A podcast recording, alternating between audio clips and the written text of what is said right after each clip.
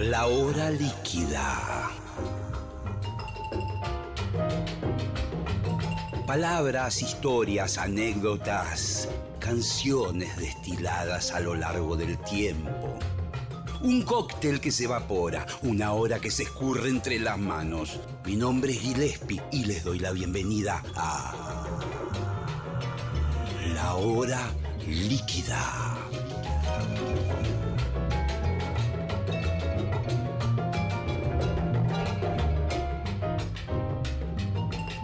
Hola, ¿cómo andan? Estamos comenzando la hora líquida. Aquí Gillespie y ahí del otro lado de la línea vamos a sumar al gran Gustavo Gaubri, protagonista de, buena parte de la historia del rock argentino. Eh, se ha transformado en el, ingeniero de grabación, en el técnico de, de los grandes artistas de la década del 80 en adelante. Y bueno, Spinetta, Charlie, Los Redonditos de Ricota y tantas otras bandas que han pasado por su mítico estudio del cielito. Eh, y ya mismo lo tengo ahí y arrancamos, arrancamos con Gustavo Gauri. Bienvenidos.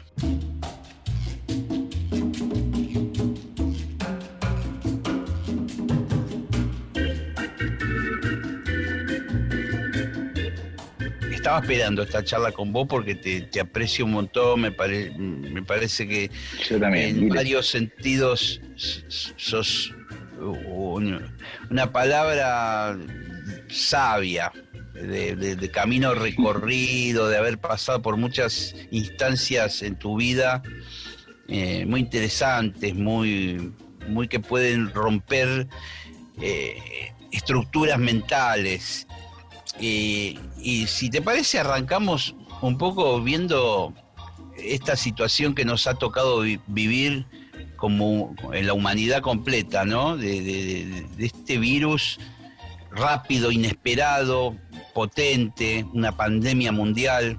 ¿Cómo, cómo, cómo, cómo te agarró a vos? Sí, a mí me, me choqueó, sigo choqueado. O sea, qué sé yo, si bien un poco no era tan inesperado, o sea, es como que se nos escapó la tortuga porque hasta hay películas y series de televisión hablando de pandemias y muchos, lo, de hecho hubo algunos amagues de epidemias grosas que por suerte no se transformaron en mundiales, pero, como que se, se, veía venir una cosa así, la manera en que se producen los alimentos y todo, digamos, toda la lógica capitalista de que lo único que importa es ganar mucha guita y gastar poco en, producirla, genera que, viste, que se, que se corran un montón de riesgos. Este, y, qué sé yo, la producción de alimentos es, vanguardia en eso, los desastres que los mismos incendios que están ocurriendo acá, todo eso que no es de este año, ocurre todos los años. ¿Y eso por qué? Porque, bueno, porque necesitan campo para plantar soja y no tienen dónde poner las vacas, entonces las llevan a, una isla del Delta, que es tierra fiscal, las dejan ahí, la van a buscar dentro de una semana. Este, y todo eso es la lógica del dinero, ¿no? Y, no importa si, si, a quién perjudica, si, si, si perjudica inclusive al futuro, a generaciones este, que, todavía ni nacieron, ¿no? Porque muchos de estos desarreglos ambientales, este, considero que esta pandemia probablemente también se pueda considerar un desastre ambiental. Este, como que no importa nada, ¿viste? y, yo siempre digo que se debería legislar más seriamente todo este tipo de cosas, ¿no? Como que tendría que haber tribunales especiales fuera de la justicia federal. claro, fuera de la justicia ordinaria, que sean tribunales eh, eh, especiales para los delitos ambientales, que los delitos ambientales se consideren de lesa humanidad, porque de hecho están eh, provocando daños que exceden al lugar donde se producen, porque si yo, qué sé yo, talo todo el Amazonas, genero un desastre que, que abarca al mundo entero probablemente. Este, y también los, los delitos de lesa humanidad eh, son imprescriptibles, o sea que estas personas que provocan estos daños podrían este, ser juzgadas en cualquier momento. Este, y, además, bueno, esos daños también no solo escapan a la zona donde se produce el supuesto delito, sino que además este, afectan inclusive a generaciones venideras, ¿no? Porque si, yo, si yo contamino todo el Río de la Plata, chau Río de la Plata para mis hijos, mis nietos, ¿entendés? Entonces como que la lógica del dinero ahora este, es lo único que importa en este mundo y, lamentablemente, qué sé yo, dada las circunstancias de, de, hiperpoblación, de hipercontaminación, de, falta de, qué sé yo, de alimentos para mucha gente, o sea, eh, se vive, digamos, eh, toda una situación que es que requeriría lo contrario, requeriría una respuesta solidaria, la gente debería, o sea, digamos, lo único que puede hacernos eh, salir de todos estos problemas es la conciencia, que, seamos más conscientes del valor de nuestra vida y de la vida humana y de la naturaleza y del planeta. Y sin embargo ocurre todo lo contrario, ¿no? Tenemos 7 mil millones de personas hacinadas, eh, mal alimentadas, eh, digamos, este, eh, haciendo una vida completamente triste y, poco esperanzada, este, y la respuesta a eso es cada vez más capitalismo, cada vez más liberal, liberalismo económico, cada vez menos trabas este, para la, digamos, para el dinero, para que el dinero circule o sea, como que el, hombre, en vez de, ir hacia una dirección donde podría solucionar todos estos problemas, está yendo a lo contrario, ¿no? Este, se ve, por ejemplo, con esta crisis que, muchos, este, digamos, lo utilizan políticamente, aprovechan para pegarle al gobierno, en cada país al gobierno de turno, este, sí, es algo que, se da eh, en simultáneo, lo cual es llamativo y a la vez, por lo que vos contás, no tan llamativo, pero es mm. cierto que se replica en muchos países la misma situación, las mismas reacciones de la gente ante la pandemia, eh, eh, esta especie de rebeldía usar la mascarilla en muchos países de Europa, marchas eh, al respecto, bueno, aquí las marchas anticuarentena, mi libertad, etcétera. Sí, en Estados Unidos llegaron a hacerle juicio al Estado porque los obliga a usar barbijo, por ejemplo. Una cosa, es como si le hiciera juicio al Estado porque te, obliga a usar cinturón de seguridad, ¿viste? Sí. O qué sé yo. Eso, vas, estás en el avión y cae la, mascarilla de oxígeno y decís, no, yo no la uso, ¿viste? Es muy buen ejemplo que, el que pones, ¿no? De, que, de gente que tan, tranquilamente podría decir, bueno, es mi auto, es mi cuerpo si choco me jodo, eh, ¿qué te metes a ponerme el cinturón de seguridad? Claro, claro, sí, sí. Como eh, que la, pues la, la libertad, viste, la libertad no existe, la libertad depende de las circunstancias. Este, uno es libre, depende de cuándo y de dónde y de, es así, viste.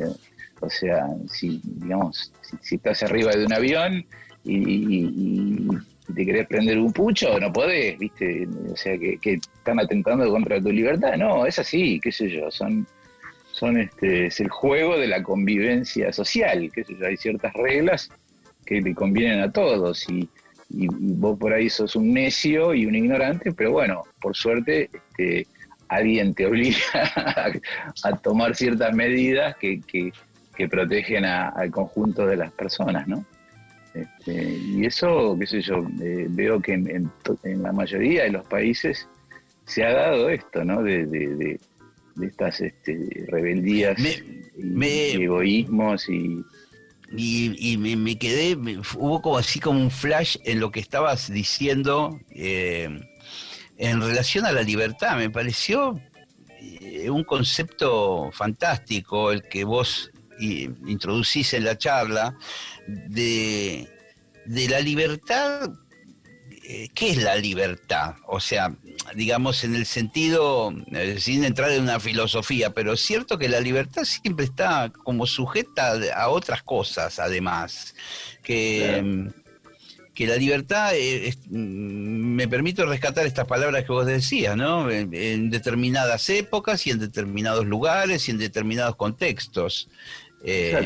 A veces las... Mm, este, creo que la única libertad que realmente existe es la libertad individual de, conocerte a vos mismo, de, sentirte bien, de, elegir entre, entre, qué sé yo, entre eh, eh, ser una buena persona o ser un garca, este, qué sé yo, la libertad de, disfrutar o de sufrir, qué sé yo, de, de tu vida. Esa es la, única libertad que realmente vale la pena.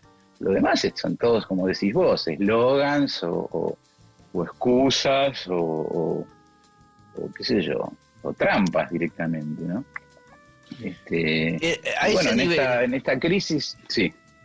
No, no, no, completame la idea que... No, bueno, que en, esa crisis, en esta crisis se vio claramente eso, no solo en, en la Argentina, sino en el mundo entero. Este, y es triste y es preocupante, porque, qué sé yo, justamente, este, como te decía, yo creo que el mundo debería avanzar hacia, hacia la solidaridad y sin embargo está ocurriendo todo lo contrario. Este, avanza hacia cada vez un egoísmo mayor, una, este, un individualismo mayor en el peor sentido de la palabra individualismo, y que eso lo único que hace es acelerar los tiempos de que se produzca se produzcan situaciones este, realmente terminales, como esta que estamos pasando, que no se sabe todavía cómo va a evolucionar, ¿no?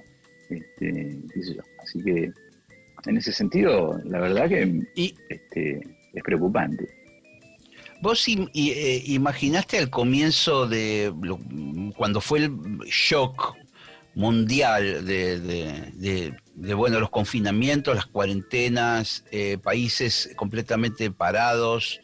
En el caso nuestro nos tocó en marzo, a partir de ese momento, y bueno, después tuvo distintas variantes.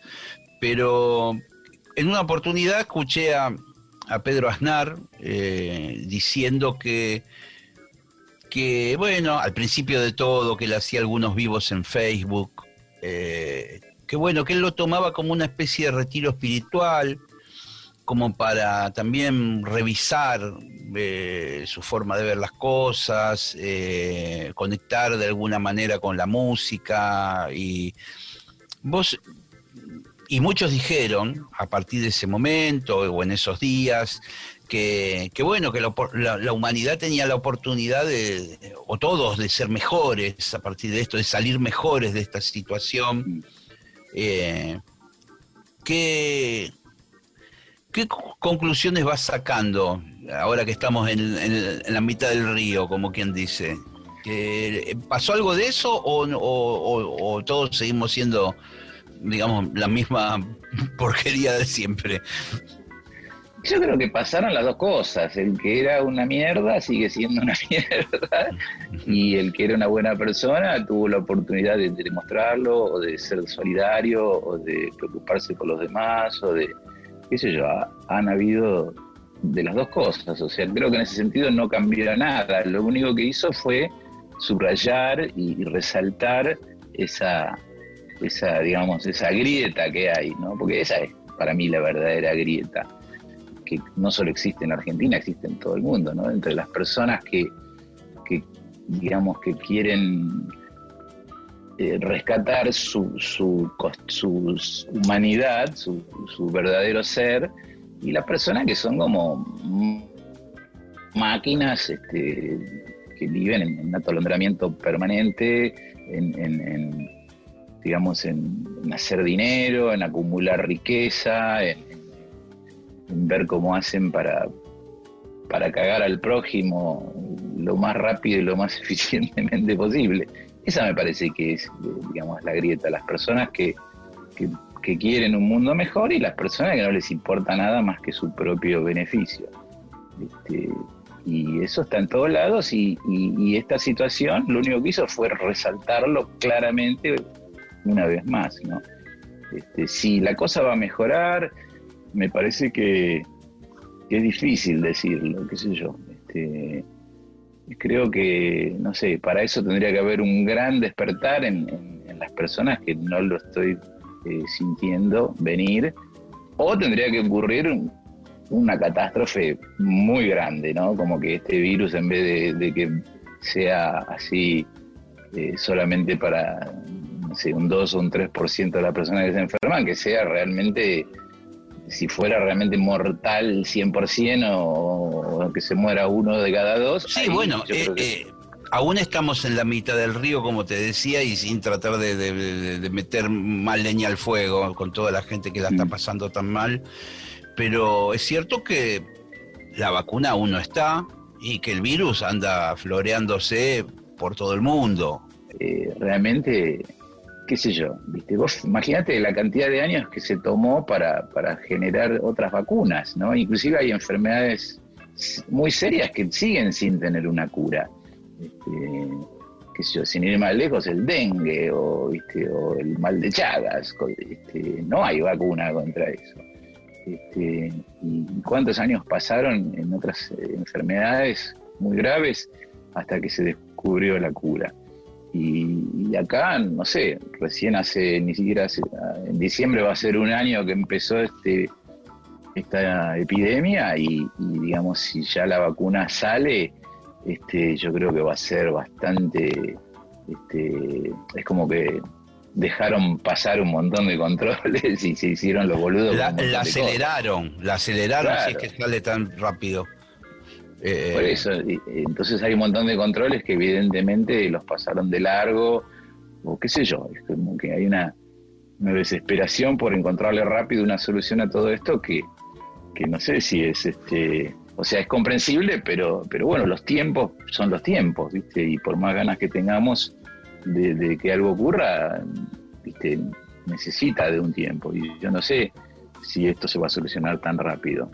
Este, Te propongo, estamos, es increíble lo rápido que pasa el tiempo en este programa y cuando conversamos. Ha pasado la mitad del programa y ni siquiera eh, me metí en los temas que quería eh, hablar, pero los vamos a hablar seguramente ahora en la, segunda parte. Te propongo poner un, tema musical. Eh, vamos a, comentarle a algunos que no lo conocen, la mayoría lo conoce, Gustavo Gauri. Es eh, ingeniero de grabación, pero además una especie de socio artístico, creativo, de, de buena parte de la mejor música que se hizo en la Argentina, ahí siempre estuvo Gustavo. Eh, con su legendario estudio del cielito y, con su presencia. Eh, vamos a escuchar algo de, música, algo que hayas elegido, que quieras poner. Eh, sí, sí, cuando me contactaron de la producción me, me, pidieron que eligiera, no sé, elegí temas que había grabado yo, que la gente conocía o que son significativos para mí podría ser La Bengala Perdida de Spinetta. Este... Me encanta. Eh, contame eh, por qué, a ver, porque entre tantos temas, ¿por qué lo elegiste? Porque me parece que es un temazo tremendo. Este, yo, yo estuve, participé de, seis discos con Luis Alberto Spinetta y grabamos canciones hermosísimas, pero esa en particular me, me parece, además de un temón, me parece, eh, me acuerdo con él cuando, cuando hablábamos del disco y qué sé yo, yo le decía que ese era el tema del disco. Y él me decía, vos estás loco. Sí, yo diría lo mismo porque, bueno, primero, bueno, la temática era muy triste, aquella bengala en la cancha de Racing creo que fue, que atravesó todo el campo de juego y se, le clavó a un pobre hombre que estaba en la tribuna. En el eh, cuello en el cuello, fue tristísimo todo ese episodio. Y además es un tema raro, también desde lo musical, ¿no? no ahora la tenías más que clara vos también, porque la verdad que fue uno de los, eh, creo que el gran tema que trascendió de ese disco. Fue el, fue el tema del año en ese momento. Este, fue el disco del año y el tema del año. Este, y bueno, y, Luis este, con ese disco recuperó un montón de terreno que había perdido en los últimos tiempos. O sea, le fue bárbaro con ese disco y con ese tema. Así que bueno, me divierte eh, recordar eh, esa apuesta que tenía con él. Este, que bueno, me pasó también con otros músicos. Por suerte, este, Sí, pero, defendí mi tu punto de vista es lo que vamos a hablar ahora después de este tema vamos a hablar de eso específicamente. Vamos. Dale.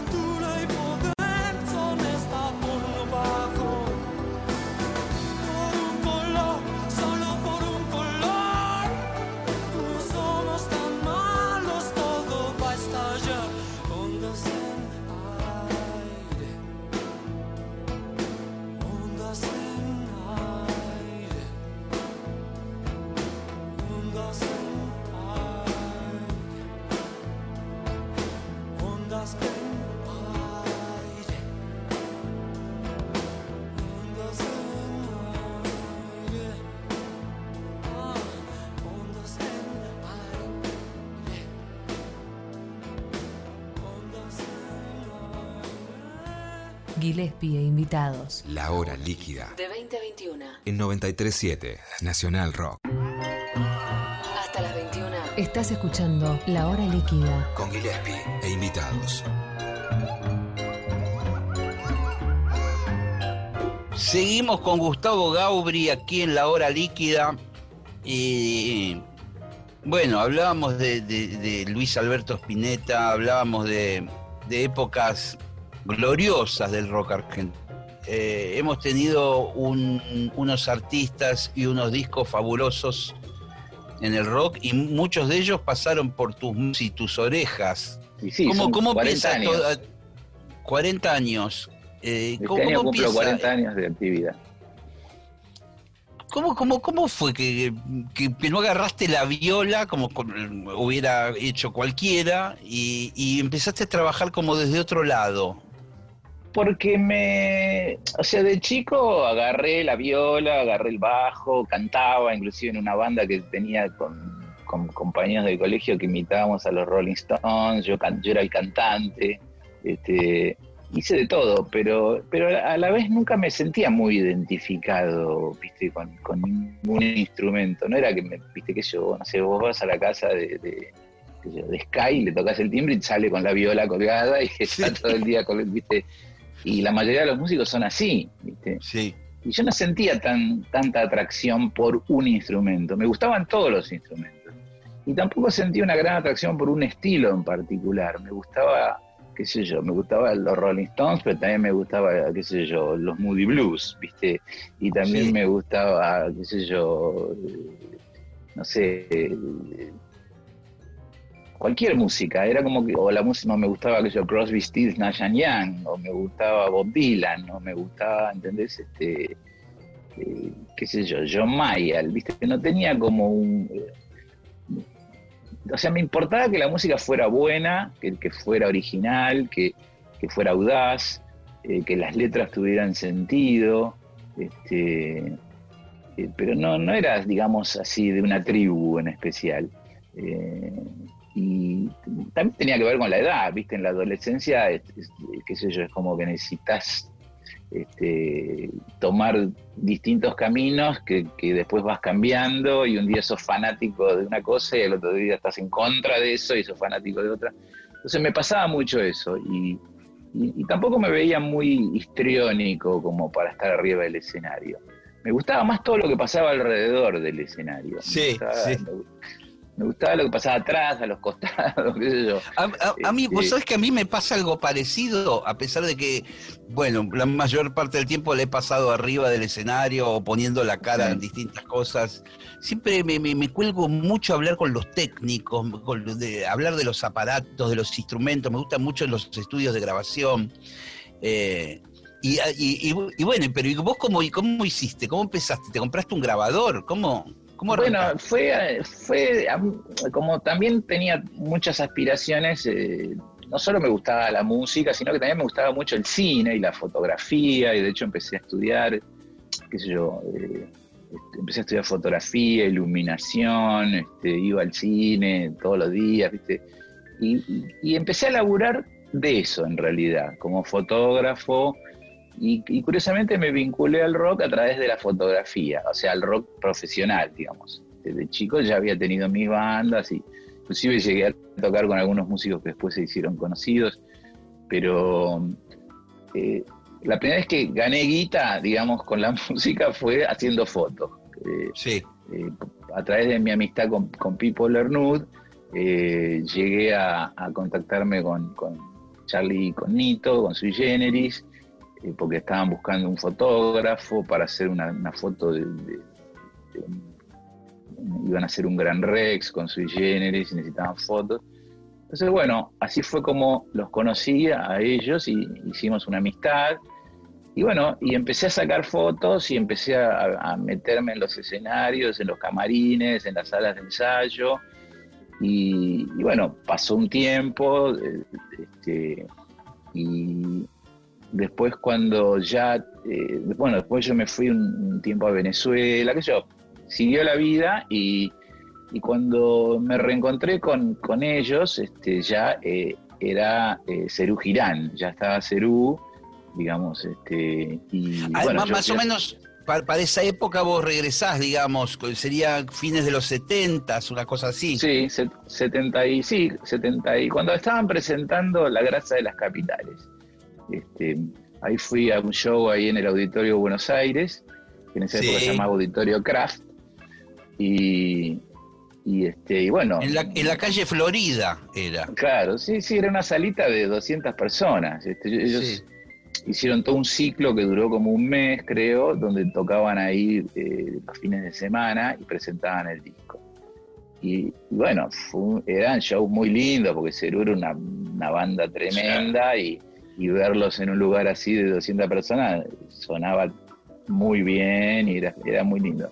Bueno, ahí fue como empecé a, vincularme con ellos nuevamente y, empecé a ir a los ensayos y, y lo que pasaba, bueno, ellos empezaron también junto con Spinetta Jade a pelar más tecnología en los shows, porque digamos, la Argentina como siempre está un poco atrasada, sobre todo en esa época, eh, todavía no, se usaba eh, la consola entre el público, viste como es ahora que está el mangrulle y sí, la consola. No se usaba, sí.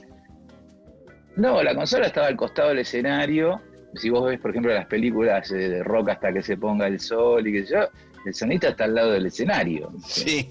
Y no había eh, lo que se llama la manguera de micrófonos con línea balanceada que te permite que vos puedas tirar una manguera hasta el medio del estadio que está a 50 metros del escenario y que se escuche y no haya todo un ruido de masa y de de frecuencia. Claro. Este, las consolas tampoco eran, eran caseras, eran con los propios sonidistas como Robertone o Teddy Goldman, este, y eran de seis canales, había en el escenario había un micrófono para el que cantaba, un micrófono para toda la batería, y chau, viste, este, los, shows de la época eran, como se decía en esa época, eran, se tocaba pelado, o sea, los equipos al mango y el, que pueda escuche y, no, o sea, era, era así. Y Cerú, y Cerú y, este, y Spinetta Jade fueron las dos primeras bandas que incorporaron esta nueva tecnología que había traído eh, el Pelado Stark y el Toro Martínez, que se habían asociado y armado una compañía de sonido, y empezaron a laburar en, estas condiciones. Y otra de las novedades también fue la consola de monitoreo, o sea, una consola que está de sí al costado del escenario, pero que solamente mezcla para el monitor que cada músico tiene al lado. Entonces, que claro, eso le permite eh, a cada uno tener más o menos lo que quiere eh, escuchar.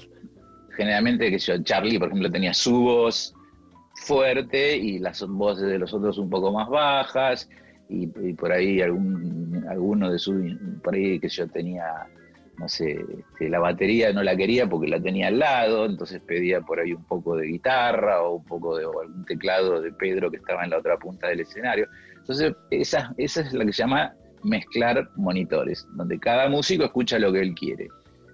Y bueno, eh, cuando yo empecé a ir a los ensayos, el pelado Stack llevaba una mesa de monitores, llevaba los monitores y armaba la mezcla, te escuchaba así, me escucha fenómeno, y se iba.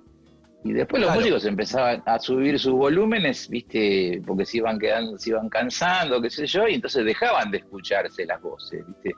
Entonces, que yo, Charlie estaba en el piano y decía, no me escucho, subime la voz, viste, y no había nadie en la consola que le subiera la voz, viste.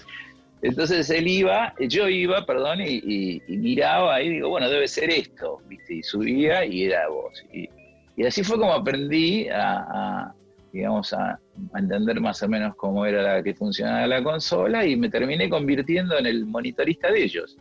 Este, y bueno, así fue como, como arranqué y, después al, unísono con todo eso también empezó lo del estudio, porque también yo iba a los estudios y veía que, que este, el rock en esa época no era lo que es ahora, era el último lejón del tarro, ¿viste? Le daban los horarios de trasnoche, este, eh, qué sé yo, había un montón de presiones, tenías que, se te acababa el horario, o tenías que esperar, llegabas y tenías que esperar que, termine el que estaba antes, qué sé yo, que por ahí era, no sé, nada que ver, algún otro artista de la compañía o qué sé yo. O sea, se producía todo como un manoseo, por decirlo de alguna manera, que, los músicos se quejaban todo el tiempo de eso. Y, se ve, y por otro lado llegaban noticias de que afuera, viste, estaba el estudio de, de, los Stones, en, que viste, Richard se había armado en el sur de Francia, en una mansión que había alquilado, donde grabaron claro. Eh, Exile on Main Street, viste. Eh, McCartney, los famosos estudios de Hendrix que se comentaba, ¿no? El, Ladyland. Claro, o el estudio de, de, Ginger Baker en Laos, este, o, McCartney que se fue a Laos a grabar también a otro estudio, este, o James Taylor que tenía eh, grababa en el Caribou Ranch, que era un estudio viste, en, un valle con arroyos y ciervos y qué sé yo. En Ibiza había un estudio muy famoso. Y acá, viste, no había ni una máquina de café en el estudio, ¿entendés? Este, no había un lugar donde, donde relajarte, viste, los estudios. Estás ahí ocho horas, y un momento que querés salir del control y, ¿viste? y estar en silencio. No había dónde eh, ponerse, viste. Entonces, este, todo el tiempo los músicos se quejaban de eso y comentábamos, ¿no? ¿Cuándo podemos, cuándo podremos tener nuestro, nuestro propio estudio, nuestro propio sello, ¿viste? Que eso era lo que se estaba dando mucho en, Europa y en Estados Unidos. Entonces, bueno, yo me, de alguna manera me lo tomé en serio, ¿viste? Y, empecé a, acariciar la idea de armar un estudio así. Este, y bueno, en el principio arranqué con Lebón, este, pero después, bueno, seguí solo porque cuando Cerú se terminó, mm, viste, la inversión es grande y David no tenía guita como para seguir invirtiendo. La idea, la idea era, eran ser socios en aquel momento con David y, y ¿qué planeaban? ¿Un estudio no en la capital federal, eh, sino en algún otro lugar? Sí. planeábamos eh, un estudio amigable, fuera donde fuera. Este, yo pensaba que tenía que ser en Capital porque, qué sé yo, yo ya vivía en Parque Leluar, pero no me imaginaba que nadie pudiera ir ahí a grabar, qué sé yo. De hecho, empecé el estudio ahí, pero, como una cosa provisoria, mientras trataba de conseguir un, lugar en Capital. Lo que pasa que, qué sé yo, este, me habían recomendado que, que o sea, Piris, que era la persona que me asesoraba, Carlos Piris, me decía, mira, no puedes hacer un estudio en una casa alquilada, porque tenés que hacer un montón de construcción, de claro, todo. claro, de insonorización, viste, y vas a gastar un montón de guita, a los tres años se te acaba el contrato y, sonaste, viste. Entonces, un estudio hay que hacerlo en, un lugar propio. Bueno, y ahí ya no me daban, viste, los números, porque tenía que comprar máquina, micrófonos, cables y encima una propiedad y encima construir ahí adentro. Entonces, bueno, estaba así en ese, en ese impasse. Mientras tanto, tenía el estudio en mi casa ahí en Parque Leluar que era un estudio casero. Pasa que sonaba muy bien porque la casa era una cabaña de madera, entonces las frecuencias graves, que siempre son las que generan problemas en los lugares chicos, sí. salían para afuera como si no hubiera paredes, ¿viste? Claro, claro, claro. La madera resulta un, material muy noble para todo esto. Y sí, la madera para las frecuencias altas es, es linda porque da una calidez y absorbe un poco. Y para las frecuencias bajas es como que no existe. Es como cuando vos escuchás una fiesta en un edificio. El vecino tiene una fiesta, ¿viste? ¿Qué se escucha? Se escucha el bombo, porque pasa de largo por las paredes, por las puertas, por todo. Bueno, acá pasaba eso, entonces este, sonaba muy bien y, y, aparte era muy lindo el lugar, qué sé yo, era toda una novedad. Pero yo seguía buscando mi, mi posibilidad de irme al centro, ¿viste? Hasta que un día Ojanian, el que en ese momento era el manager de Spinetta, me dijo, porque el estudio era en mi casa, yo había desarmado un par de cuartos, viste, para, hacer el estudio, y mi mujer se tenía que ir con, la nena a, visitar a la mamá cuando yo grababa, viste.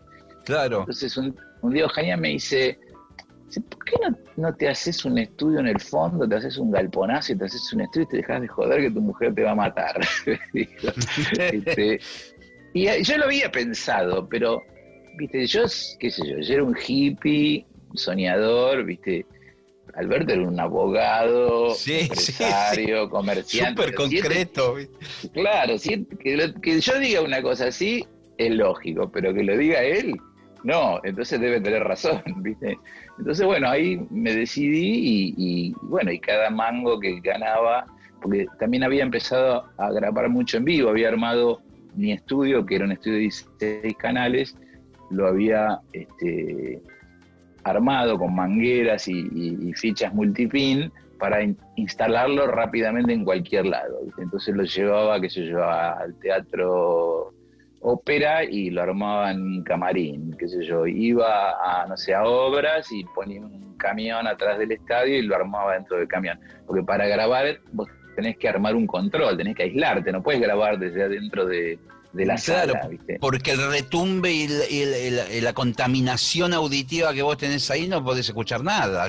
Claro, no sabés que está entrando por los micrófonos. Vos escuchás el quilombo que hay en el lugar, pero no sabés si en el, por ahí vos ves la aguja que se mueve, pero por ahí lo que hay es un ruido, no es la guitarra. Entonces necesitas aislarte y escuchar solo los micrófonos. Eh, lo mismo que ocurre en un estudio de grabación, ¿no? Viste, está el control y está la sala y hay unos vidrios que impiden que se escuche directo desde la sala. ¿Para qué? Para que vos escuches solo los micrófonos. De esa manera puedas realmente controlar la grabación. Bueno, las grabaciones en vivo fueron un boom en ese momento y, bueno, laburaba un montón de eso, todos los fines de semana tenía shows y, con eso fui construyendo el estudio, que estuve como casi tres años haciéndolo y finalmente, bueno, seguimos después de en el estudio que todo el mundo conoció, que, estaba ahí al lado de mi casa. Claro, del cielito, el estudio eh, del cielito, ¿qué, ¿qué, es? ¿Por qué? ¿Era el nombre de la calle? Eh, eh, sí, sí, o sea, en el Parque del Lugar todas las calles tienen nombres este, folclóricos. De, la huella, de los vaqueanos, de la vidalita. Y el cielito es, es este, como un estilo poético musical y también es un baile. Entonces este, me gustó, me parecía que era un nombre musical que tenía que ver con, hacer un estudio. Y, como la idea mía también era que en algún momento fuera un sello independiente, entonces le puse del Cielito Records. Y me gustaba cómo sonaba esa combinación de. Sí, sí, queda muy bueno. el, inglés. el inglés queda genial, sí. Claro, era algo así como bien este californiano o mexicano o qué sé yo. Me gustaba esa sonoridad. Y bueno, así fue como le pusimos ese nombre y, bueno, fue un boom, porque realmente los músicos encontraron ahí una, posibilidad muy distinta de, encarar sus proyectos, ¿no? En, absoluta libertad, sin límite de horarios, mezclando la vida familiar con con la música. Claro, esto este te iba a decir también, porque muchos iban con, familia, con hijos, había lugares ahí eh, parquizados, con, arbolitos, con, eh, algunos se iban afuera un rato, se caminaban, se oxigenaban. Sí, se quedaban a dormir, había dormitorios y podían dormir ahí, o sea, en vez de alquilar el estudio por, por horas, era directamente se quedaban, no sé, una semana, dos semanas, un mes algunos hasta estuvieron un mes y medio ahí adentro. ¿Y quién les cocinaba? ¿Tu mujer? Marta, Marta cocinaba, una señora que... Ah, yo la conocía, Marta. Sí, sí, Marta es famosa. Marta es famosa, la conocí, sí. Marta Díaz, Marta Díaz, sí, es una vecina de ahí cerca del estudio que trabajó muchos años conmigo, con nosotros, y, este, y ella cocinaba muy bien y, bueno, ese era el, ya era el combo completo, ¿viste? O sea, ibas a grabar, eh, estabas en un lugar lindo, nadie te jodía, en la grúa no se llevaba tu auto y encima estaba Marta que te hacía una comida buenísima. Todo eso generaba, este, sumaba en vez de restar, porque mucha gente puede pensar, bueno, pero al final iban ahí, se la pasaban boludeando y no grababan. No, se boludeaba, pero cuando se grababa había este, digamos, se generaba una concentración y una energía justamente que era lo que permitía tener solucionado todo eso. No tener que preocuparte, viste, por, porque, uy, van a cerrar y tenemos que ir a comer. sí, sí, todas esas fragmentaciones de cada uno de los músicos que terminan haciendo que, estén distraídos o que... uno llegó tarde, llegó tarde porque se peleó con la señora, otro... El bondi, el tren, eh, no sé qué. Claro, viste, que, el parquímetro. todo ese tipo de cosas no existían. Lo que había era una, concentración absoluta y un juego, era como un juego, porque también había grabaciones que terminaban, eh, era una mezcla, que yo, hacíamos un asado y, después del asado, en vez de jugar al truco o a la pelota, grabábamos, qué sé yo. Por ahí, Claro, y aparecía Gillespie y de, visita y terminaba metiendo una trompeta en un tema, ¿viste? O sea, era así la cosa. De hecho, se, compusieron canciones ahí adentro, hubo colaboraciones increíbles de, qué sé yo, de, músicos que, aparecían y terminaban participando de los discos. Este, las familias, muchos se mudaron en la zona, se armó como un polo rockero porque terminaron eh, Arnedo y Moyo. Sí, tienen a pocas cuadras. Sí, después este, también está Cantilo, tiene una casa por ahí. El eh, Indio. el Indio, Spinetta, Lebón, este, eh, ¿cómo se llama? Noble. Varios estaban instalados en la zona. Este, recién hablabas de, de cosas que aparecían eh, fortuitamente, espontáneamente, y, hace pocos años eh, eh, apareció en internet, en YouTube o en algún lado, un, material donde está Spinetta, Lebón y no me acuerdo, dos más, ahora no, no, no, pero bueno, haciendo como unas zapadas que yo me imaginé que eran de la época de, de dicromo o algo por el estilo. Eh, donde, donde de repente creo que eh, la viola la toca David y Spinetta toca el bajo, cosas así. Sí, sí, sí, había cosas así de todo el tiempo. Ensayo, a veces venían a ensayar, qué sé yo. Por eso que vos escuchaste fueron los ensayos para Barrock 82, que estaba Rino Raffanelli, Sí, Moro en batería. Sí, eso el es. Star, sí. Que cantan, hay, hay una versión de, rutas argentinas totalmente delirante. Sí, es eso. Mucho rock and roll eh, y cagándose de risa, un ambiente muy bueno. Sí, sí, eso, eso pasaba muchísimo. Y bueno, qué sé yo, este, justamente este, ahora te quería comentar que vas a tener la primicia mundial, porque una de esas, una de esas grabaciones eh, nunca se publicó, que, es de Papo y Juanse, que a, principios de los 90 em, tocaron juntos, eh, o sea, Papo fue invitado de ratones muchas veces y, este, y también armaron como una banda paralela que se llamaba La la Juan Sepa por Roll Band. me acuerdo. sí, hicieron la Federación de Box y llevaba mucha gente con el negro Black y, el, zorrito Quintiero. Este, y bueno, un día me llama Juan y me, me, dice si podía venir con Papo, que querían grabar unos temas, qué sé yo. Y bueno, yo tenía una relación con Juanse de años por, por los ratones. Bueno, los ratones fueron artistas del Cielito Record, fueron como una especie de, de, descubrimiento del Cielito Records. Claro, sí, sí, fue, digamos, del Cielito Records de alguna manera se armó para, para, para sacar el disco de los ratones, los, tres primeros discos de los ratones. Y tras cartón, bueno, aparecieron otras bandas como Los Piojos, este, también estuvo Spinetta, del Cielito, eh, publicamos tres discos de él, este, Los los, los Redondos, tuvieron 10 años publicando discos de Los Redondos. Claro, Los Redondos, ah, qué bestialidad. La Mississippi, este, Lebón, el, eh, qué sé yo, un montón de bandas. Bueno, y esta grabación que te contaba, eh, estuvimos como 15 días grabando, se grabaron en total 16 temas, y nunca se publicaron, porque había, hubo en ese momento problemas de contrato, porque eh, Papo estaba sin contrato, pero Juan se tenía un contrato con, Sony, y bueno, y nunca se, se pudo resolver esos temas y, el disco quedó ahí, no se terminó. O sea, había temas que estaban eh, terminados completamente. De hecho, Papo de esa grabación usó dos temas en un disco que son este, Ruta 66 y Tomé Demasiado, no sé si los ubicas. Sí, sí, claro. esa, esa grabación es de, forma parte de, esos dos temas forman parte de esa grabación original. Este, y, el resto, bueno, nunca se conocieron.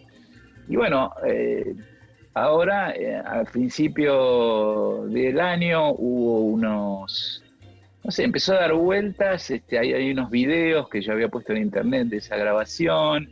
Un día me llamó Luciano Napolitano, que estaba interesado.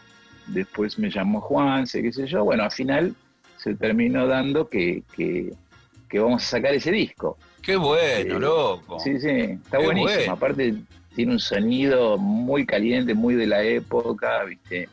Este, y, bueno, eh, ahora estamos laburando en el mastering de todo eso, porque además este año se cumplen 70 años del nacimiento de, Norberto Napolitano, así que, como parte de todo eso este, vamos a sacar este disco y, y va a estar buenísimo porque, qué sé yo, este, escuchar eh, temas grabados hace 28 años. Sí, no, pero qué maravilla, en una muy buena época, de ellos en particular, una muy buena época y que, qué lástima que ese disco no salió en su momento, bueno, pero por suerte sale. sale ahora. Así que bueno, ya te voy a hacer llegar algún adelanto. Sí, claro. En, el mastering y la tapa y qué sé yo. Lo vamos a sacar en vinilo también. Ah, este, sí, con lo cual eh, hay una pregunta que ahora a vos que te tengo, que sos el, capo de, de Tutti Capi. Eh, para hacer el disco en vinilo es como que hay que masterizar distinto, ¿no? Que para otras plataformas, digamos, ¿no? Sí, sí.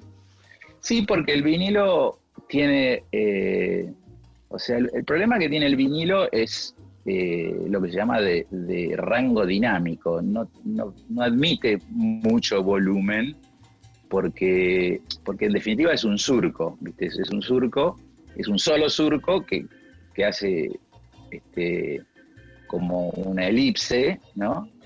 Y, si vos, digamos, lo que, lo que son las bajas frecuencias, por ejemplo, el bombo, el bajo, este, hace que cuando estás cortando, primero se hace, se, corta un acetato, este, que ese es el famoso corte de vinilo, y después de ese acetato se hacen por, procesos de, galvanoplastía, se hacen machos y hembras de, metálicos, con el que se termina confeccionando el, la última matriz, que se llama stamper, que es la que prensa la galletita de vinilo. Y ahí puedes hacer todo lo que quieras, recién ahí. El problema eh, justamente del vinilo es que ese surco que vos tenés que cortar en el acetato, si, si los bajos son muy poderosos y con mucho volumen, tienden a ensanchar mucho el surco. Claro. Entonces, si el surco se ensancha mucho, se monta en el de al lado, que en realidad es el mismo surco que dio toda una vuelta. Entonces, este, lo que ocurre es que salta la púa cuando pasa eso. Entonces, cuando se corta para vinilo, hay que tener en cuenta eso. Por eso, en la música de la época del vinilo, los años 70, los años 80 inclusive, tiende a ser como, como que no tiene mucho volumen, ¿viste? Los discos suenan bien. Sí, tienes razón. pero no tiene volumen. ¿Por qué? Porque, porque justamente cuando apareció el compact disc, lo que pasó fue lo contrario, que me acuerdo la primera vez que escuché ahí en el estudio, por ejemplo, el CD de El lado oscuro de la luna. Sí, claro. Viste, empieza pum, pum, pum, pum, viste, en el estudio, el CD, viste, se caía todo en el estudio. En el, Con el vinilo no pasaba eso, ¿entendés? Porque, porque ese, ese bombo grave lo tenían que bajar, viste, para que no tuviera problemas de de todas formas, vos podías compensar teniendo equipos cada vez más potentes para, escuchar vinilo Y, finalmente vos podías tener el volumen, obtenerlo de esa manera, pero, pero como, como, como soporte es cierto que tenía mucho menos volumen. Claro, tiene esa limitación. Entonces, para eso tenías que cortar, eh, o, sea, tenías que hacer un, un máster previo al corte de acetato que manejara esos, esos problemas, ¿no?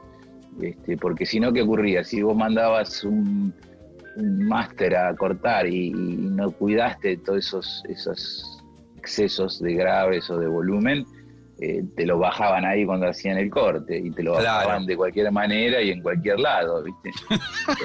Entonces este, ese era el peligro. Entonces para evitar eso uno ya mezclaba eh, teniendo en cuenta esos, esos parámetros. Lo mismo ocurría con el cassette. El cassette, la cinta que se usaba para cassettes, perdía un montón de agudos cuando lo copiabas.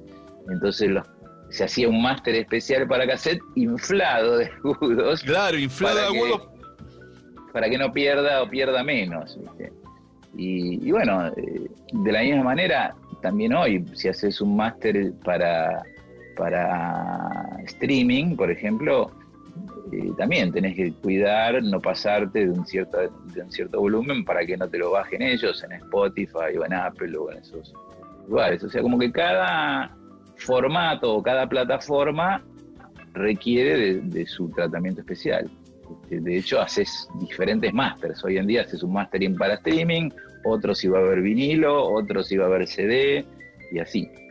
Este, qué grande, loco. Qué, qué grande que es hablar con vos Gustavo, querido. Eh, afortunadamente he hablado bastante, ahora no en los últimos tiempos, pero hemos, nos hemos dado varias panzadas hablando de música y, de, literales, panzadas literales. Sí, y hemos ido a comer a lugares espectaculares. La verdad que me trae toda una nostalgia y esta situación de que no podemos hacerlo en forma real. Bueno, ya, ya se va a dar. Eh, quiero contarte que se nos fue la hora líquida, se fue, se, se, evaporó. Eh, ya, ya hemos hablado una hora eh, y, seguramente nos han quedado muchas cosas para hablar en, alguna próxima. Este, y bueno, eso te pasa por, por entrevistar a gente mayor que tiene mucha mucho camino recorrido. Sí. Gustavo, querido, muchas gracias por, por tu tiempo. Siempre es un. Es, para mí es, motivador hablar con gente como vos. Me dan ganas de, salir a escuchar música, tocar, eh, ponerme a grabar. Eh, me, voy con la energía llena, ¿viste? Eh, así que en lo personal, bueno, de eso se trata, justamente. Y, bueno, loco, nos veremos pronto. Ojalá. Dale, dale pero hagámoslo, porque después, viste, terminó la epidemia y, no nos hablamos, no nos vemos. Sí, vas a ver todo el mundo dice cuando podamos, cuando podamos, y después no sé qué va a pasar. Bueno, te agradezco eh, la, invitación. Loco, un abrazo enorme, nos vemos.